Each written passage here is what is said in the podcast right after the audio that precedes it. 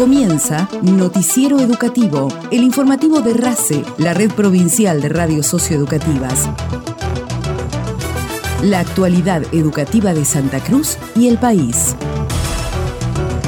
Con la presencia de María Cecilia Velázquez, se concretó la firma de 42 convenios vinculados al mantenimiento escolar para instituciones educativas santacruceñas. Esta acción de gobierno garantiza los trabajos necesarios, permitiendo a las empresas cobrar anticipos para continuar realizando las distintas acciones preventivas y correctivas de los establecimientos educativos de la provincia. Hay un síntoma, ¿no? Y yo creo que el principal síntoma, que es comunitario, que no es solo de los estudiantes, es el de sentir que los lugares públicos, como son parece de nadie, pueden ser lastimados o rotos de esa manera. Y bueno, es al revés. Los lugares públicos son de todos y todas y hay que cuidarlos más que los propios. Y esto es lo que tenemos que poder enseñar en la escuela. Hay lugares en que claramente se enseña y en otros en donde nos cuesta y creo que los procesos de culturas extractivas que por ahí se tornan como hegemónicos a veces en, en las provincias o en los lugares en donde esa actividad es primordial, requieren también de políticas educativas y culturales que hagan que nos vinculemos de otra manera con la sociedad, con sus bienes, con sus servicios. Y eso es lo que creo que hay que enseñar en la escuela.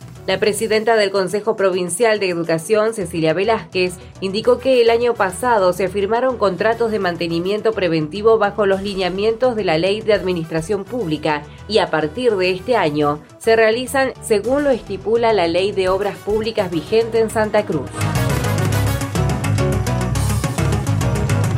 A través de la red de cátedras martianas, el Instituto Doctora Elsa Barbería y la Universidad Tecnológica Nacional organizaron un nuevo encuentro de pensamientos y diálogos en Latinoamérica denominado Modelos Culturales en Disputa. El profesor Miguel Ausobarría, escritor, periodista e historiador, es integrante del equipo del Instituto Doctora Elsa Barbería, quien comentó acerca de la visibilización de Manuel Ugarte, uno de los pensadores abordados. Una figura con poca prensa, por ahí decíamos en Argentina, que es Manuel Ugarte, que ha sido uno de los pensadores más interesantes que ha dado nuestro país, mm, que ha protagonizado en principios del siglo una campaña latinoamericana por la unidad de los pueblos de América Latina, una persona que ha desarrollado una obra muy vasta, muchísimos libros, muchos textos tiene, pero como han sido publicados prácticamente en Europa, aquí ha tenido poca difusión, sin, a partir, digamos, de, los años 60, cuando lo rescata Abelardo Ramos y publica algunos de sus trabajos, y después, bueno, Norberto Galazo, que publica alguna biografía sobre él, en realidad no ha tenido la, atención que se merece, y ha sido un personaje que ha pensado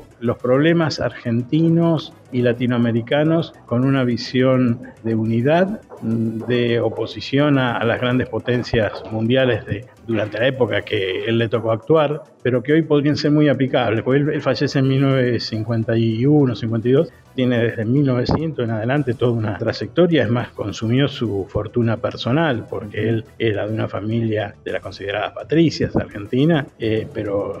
la gastó toda, eh, como dicen por ahí, propagandizando, publicista lo llamaban, publicista de la Unidad Americana. El evento estuvo destinado a estudiantes terciarios, universitarios y abierto al público, y se desarrolló en el aula magna de la Facultad Regional Santa Cruz de la UTN.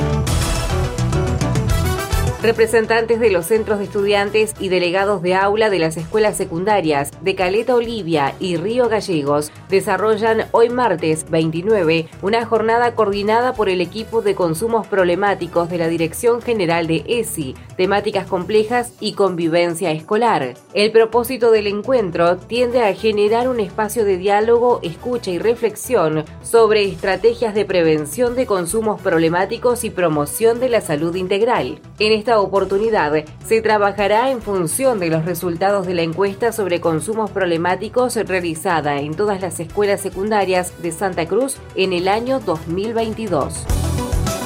Noticiero Educativo RACE, elaborado con información propia del Gobierno de Santa Cruz y del Ministerio de Educación de la Nación.